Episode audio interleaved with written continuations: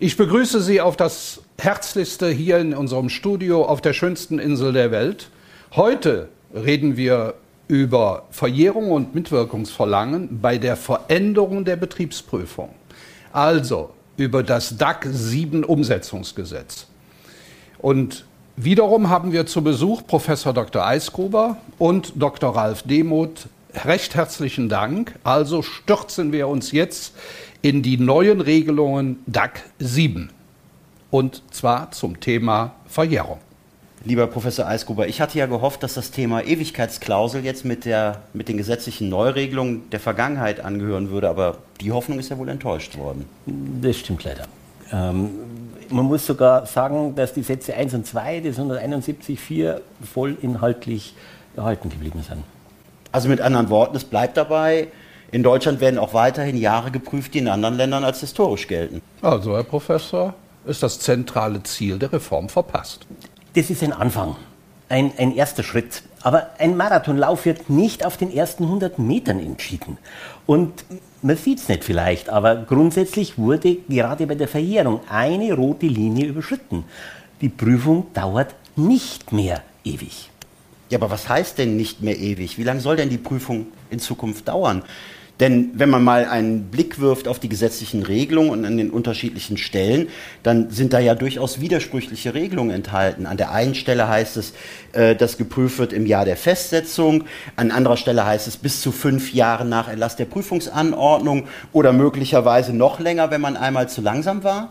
In der Tat, die Regeln sind etwas unübersichtlich geraten und an verschiedenen Stellen. Ähm, aber wenn man es insgesamt anschaut, es gibt drei Regeln, die da zusammenwirken. Erste Regel, grundsätzlich, die Steuern einer Prüfungsanordnung verjähren zum gleichen Zeitpunkt. Ups, und dann ist es ja wieder die Steuer, die als letzte verjährt. Ja, das stimmt. Aber die Prüfung dauert nur fünf Jahre nach Bekanntgabe der Prüfungsanordnung, Ablauf Kalenderjahr. Das heißt, die Prüfungsanordnung darf kein sechstes Silvester sehen. Und der Schluss gilt auch für die Veranlagung. Das heißt, die Steuerbescheide müssen bis dann bekannt gegeben sein. Und die Frist läuft auch ohne Prüfungsanordnung, wenn die Prüfungsanordnung nicht im ersten Jahr nach Bekanntgabe erlassen wird. Das hört sich ja nach ein bisschen Druck auf die Finanzverwaltung an. Ja, wobei, wenn man das mal praktisch betrachtet, für die Prüfungsjahre 2022 bis 2024 würde die Betriebsprüfung erfahrungsgemäß 2026 beginnen, was doch dann bedeuten würde, dass vor dem 31.12.2031 nichts verjährt. Das war bisher nur der Fall, wenn die Prüfung bis spätestens 2027 abgeschlossen war. Dauerte die Prüfung bis 2029, Verjährung bis 2033, dauert sie bis 2033, Verjährung bis 2037. Und für solche Prüfungen gibt es in Zukunft überhaupt keinen Raum mehr, auch nicht mehr bei den ganz großen Konzernen. Also da komme ich gerne auf Ihre 100 Meter von eben zurück.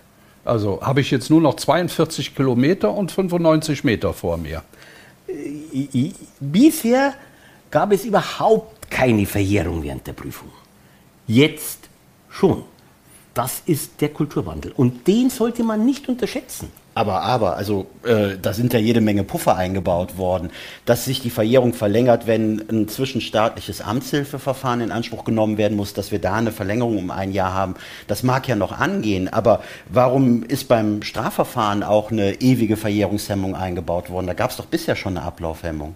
Der Satz 7 des 171 Absatz 4 zielt nicht auf die hinterzogenen Steuern, sondern auf die Steuern insbesondere Veranlagungszeiträume, die nicht Gegenstand des Strafverfahrens sind. Die würden verjähren, obwohl, solange das Strafverfahren läuft, eine vernünftige Prüfung regelmäßig nicht möglich ist. Mit dem Kulturwandel da bezahle ich am Anfang aber einen hohen Preis für. Da muss ich auch mal reingrätschen. Also gerade mit dem qualifizierten Mitwirkungsverlangen hat die Finanzverwaltung ja ordentlich aufgerüstet. Und das, obwohl auch schon nach den bisherigen Regelungen in der AO fehlende Mitwirkung durch ein Zwangsgeld beziehungsweise halt eben ein Verzögerungsgeld halt fehlende Mitwirkung sanktioniert werden konnte. Also das Verhältnis zwischen Beschleunigung und Sanktionsbedarf empfinde ich absolut nicht ausgewogen. Vielleicht sollten wir dieses neue Instrument. Folterinstrument. Instrument etwas genauer untersuchen, bevor wir es bewerten. Und natürlich ist es das Recht des Steuerberaters, das anders zu sehen als die Verwaltung. Aber in der Verwaltung gab es genug Leute, die gesagt haben, 75 Euro, Das ist doch viel zu wenig für bestimmte Steuerpflichten. Ja, aber 11.250 Euro, das ist aber schon etwas, was der Bürger und auch der Berater spürt. Und es fällt natürlich auch auf, dass der Paragraph 200a AO in der neuen Fassung halt eben ausschließlich Bürger und Steuerpflichtige belastet und an der, an der Behörde vorbeigeht. Das ist wohl kaum ausgewogen. Paragraph 200a klärt etwas, was bisher zwischen Verwaltung und Gerichten nie entschieden wurde. Nämlich, was ist ein Verwaltungsakt? Und jetzt ist klar, ein einfaches Mitwirkungsverlangen ist kein Verwaltungsakt, zumindest nicht mehr. Ja, das ist sicherlich bedeutsam für Professoren und für die Verwaltung. Aber was hilft das dem Unternehmer? Ein Nichtverwaltungsakt kann weder sanktioniert noch vollstreckt werden. Moment, also das Verzögerungsgeld, das gilt doch wohl ja. weiterhin. Die Beibehaltung des Verzögerungsgelds ist in der Tat äh, scheinbar widersprüchlich. Aber ich denke, durch die Spezialität dieses qualifizierten Mitwirkungsverlangen wird der Wirkungsbereich deutlich zurückgedrängt. Und letztlich wird es Verzögerungsgeld nur noch geben in Fragen Buchführungsverlagerung bzw. Nicht-Rückverlagerung der Buchführung.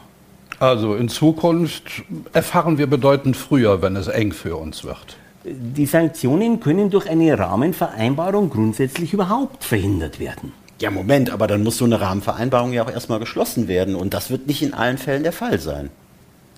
Ein Steuerberater, der eine Rahmenvereinbarung schafft, die für seine Mandanten auch einhaltbar ist, wird hier einen Wettbewerbsvorteil erlangen. Und für größere Unternehmen wird es so sein, dass durch diese Rahmenvereinbarung Kooperation attraktiv und auch machbar wird. Also Herr Professor, das hört sich für mich an wie eine Pressemitteilung vom BMF. Okay, dann im Klartext. Das qualifizierte Mitwirkungsverlangen konkretisiert, was die Verwaltung will und bedroht die Nichteinhaltung mit einer Sanktion. Aber dieses qualifizierte Mitwirkungsverlangen ist nach der ganzen Systematik des Gesetzes Ultima Ratio.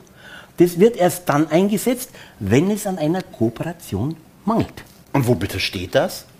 Die ersten Worte des Paragraphen vertagen den Einsatz dieses Instruments auf sechs Monate nach der Bekanntgabe der Prüfungsanordnung. Das heißt, dass für die kleineren und mittleren Unternehmen dieses Instrument überhaupt nicht eingesetzt werden soll. Und dann sagt Absatz 1 Satz 2, dass eine Begründung für dieses Instrument nicht erforderlich aber nur, ist. wenn zuvor auf die Möglichkeit eines qualifizierten Mitwirkungsverlangens hingewiesen wurde und trotzdem nicht kooperiert wurde. Ganz abgesehen davon, dass der Betriebsprüfer sehr ungern Ermessensentscheidungen schriftlich begründet. Also eine mündliche Begründung reicht nicht. Nach 121 AO müssen schriftliche Verwaltungsakte schriftlich begründet werden und die Schriftform ist im Absatz 1 Satz 1 ausdrücklich benannt. Was muss denn genau begründet werden?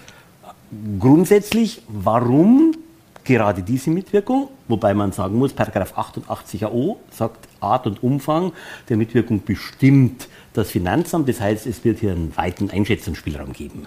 Aber wenn ein qualifiziertes Mitwirkungsverlangen ergeht, ohne vorherigen Hinweis, dann wird auch zu begründen sein, warum nicht vorher versucht wurde, eine Kooperation herbeizuführen. Und wie genau muss die Mitwirkung dann bezeichnet werden? So, dass später bestimmt werden kann, ob es hinreichend erfüllt wurde. Also eine Aufforderung, eine allgemeine Aufforderung, legen Sie mal alle Buchhaltungsunterlagen vor, reicht also nicht. Ja, nein. Eine zu blümerante Formulierung könnte sogar nichtig sein, weil ein Verwaltungsakt muss für den Adressaten erfüllbar sein und wenn der Adressat gar nicht weiß, was er tun soll, dann ist sie auch nicht erfüllbar. Das heißt mit anderen Worten, ein vorzulegendes Dokument muss dann ganz genau bezeichnet werden.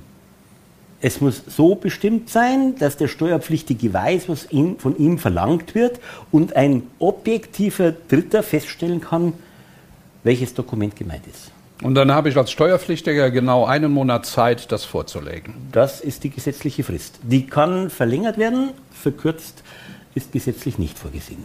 Besteht denn die Möglichkeit, die Frist rückwirkend zu verlängern? Das ist eine kniffligere Frage, als man vermutet.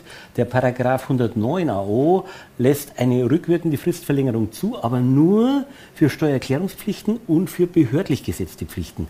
Die Frist im Paragraph 200 AO ist aber gesetzlich geregelt. Die Antwort ist eher nein. Okay. Meine sehr verehrten Damen und Herren, Sie merken, da gibt es noch eine Menge zu diskutieren und ich freue mich, Ihnen mitzuteilen, dass die beiden Herren auch beim Teil 3 wieder mit anwesend sind und dann werden wir über die Rechtsfolgen reden. Vielen Dank für Ihre Aufmerksamkeit.